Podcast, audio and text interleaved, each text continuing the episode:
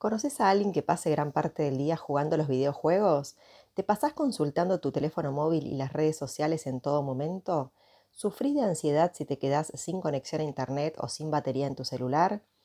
Estos son algunas de las señales que te pueden alertar de la existencia de un uso excesivo de las nuevas tecnologías. En este audio te voy a contar en qué consiste la tecnofilia o adicción a la tecnología y sus posibilidades de prevención y tratamiento.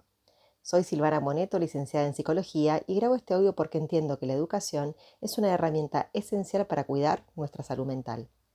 Desde la década del 90 se ha producido un gran desarrollo de las redes en torno a las nuevas tecnologías de la información y la comunicación.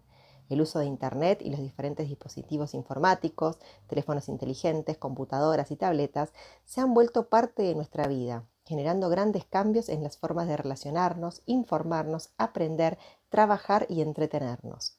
Paralelamente, se han reportado más casos de personas de diversas edades que han necesitado atención clínica por abusar del uso de la tecnología, básicamente por pasar demasiado tiempo y descuidar otras tareas y compromisos.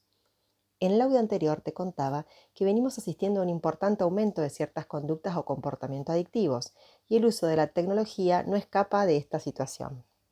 Este fenómeno se conoce como tecnofilia y consiste en el uso compulsivo, problemático o patológico de Internet y de los diferentes dispositivos tecnológicos. Las modalidades más conocidas son la adicción a las redes sociales, a los videojuegos o juegos de azar, al cibersexo o al vagabundeo electrónico, es decir, aquellas personas que pasan horas y horas buscando información sin sentido. A mediados del 2018, la Organización Mundial de la Salud actualizó su clasificación internacional de enfermedades e incluyó, por ejemplo, la adicción a los videojuegos. Pero ¿cómo podemos detectar la adicción por la tecnología? Una persona que hace uso de las nuevas tecnologías como un medio para y no un fin en sí mismo no presenta indicio de conducta adictiva, ya que el uso que hace de ellas no interfiere en sus obligaciones ni en sus actividades de tiempo libre. Es decir, que esta actividad forma parte de otras mediando cierto equilibrio. En 1995, el Dr. Goldberg propuso un conjunto de criterios para poder detectar alguna de estas adicciones tomando como base los diagnósticos por el abuso de sustancias señaló que las personas que padecen de esta problemática presentan cambios drásticos en los hábitos cotidianos a fin de mantenerse más tiempo conectados a Internet.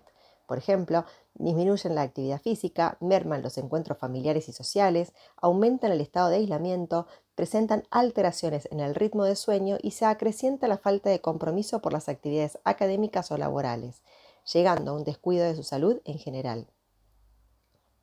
En cuanto al tratamiento, pueden intervenir especialistas psicólogos y psiquiatras, ya sea que se trabaje desde lo individual o grupal, y en jóvenes es importante el acompañamiento familiar. El objetivo terapéutico en las adicciones sin drogas es el reaprendizaje de la conducta de una forma controlada. En la adicción a las nuevas tecnologías, la meta de la abstinencia completa resulta inviable, ya que estas son herramientas que forman parte de nuestra vida cotidiana. Pero el primer paso es poder reconocer que se padece de una adicción y contar con la motivación necesaria para generar un cambio. Para finalizar, es importante resaltar que la mejor modalidad de tratamiento es la prevención. Distintas guías internacionales proponen adoptar medidas preventivas en niños, niñas y adolescentes, entre las que se destacan, por ejemplo, limitar el uso de los dispositivos tecnológicos pactando horarios específicos para ello, fomentar las relaciones con otras personas, incentivar a realizar otro tipo de actividades culturales y artísticas como la lectura, el cine, el teatro, estimular la práctica de actividades deportivas, en especial aquellas que son en grupo, abrir la comunicación y el diálogo dentro de la propia familia, ser un ejemplo para nuestros hijos. Las conductas coherentes son un espejo donde se reflejan niños, niñas y jóvenes. De forma que, si miramos el teléfono móvil mientras cenamos, no podemos exigir que nuestros hijos o hijas hagan lo contrario. Parafraseando al doctor Enrique Chegurúa, los jóvenes pueden adiestrar a los adultos en el uso de las nuevas tecnologías, de su lenguaje y sus posibilidades. A su vez, los adultos deben enseñar a los jóvenes a usarlas en su justa medida.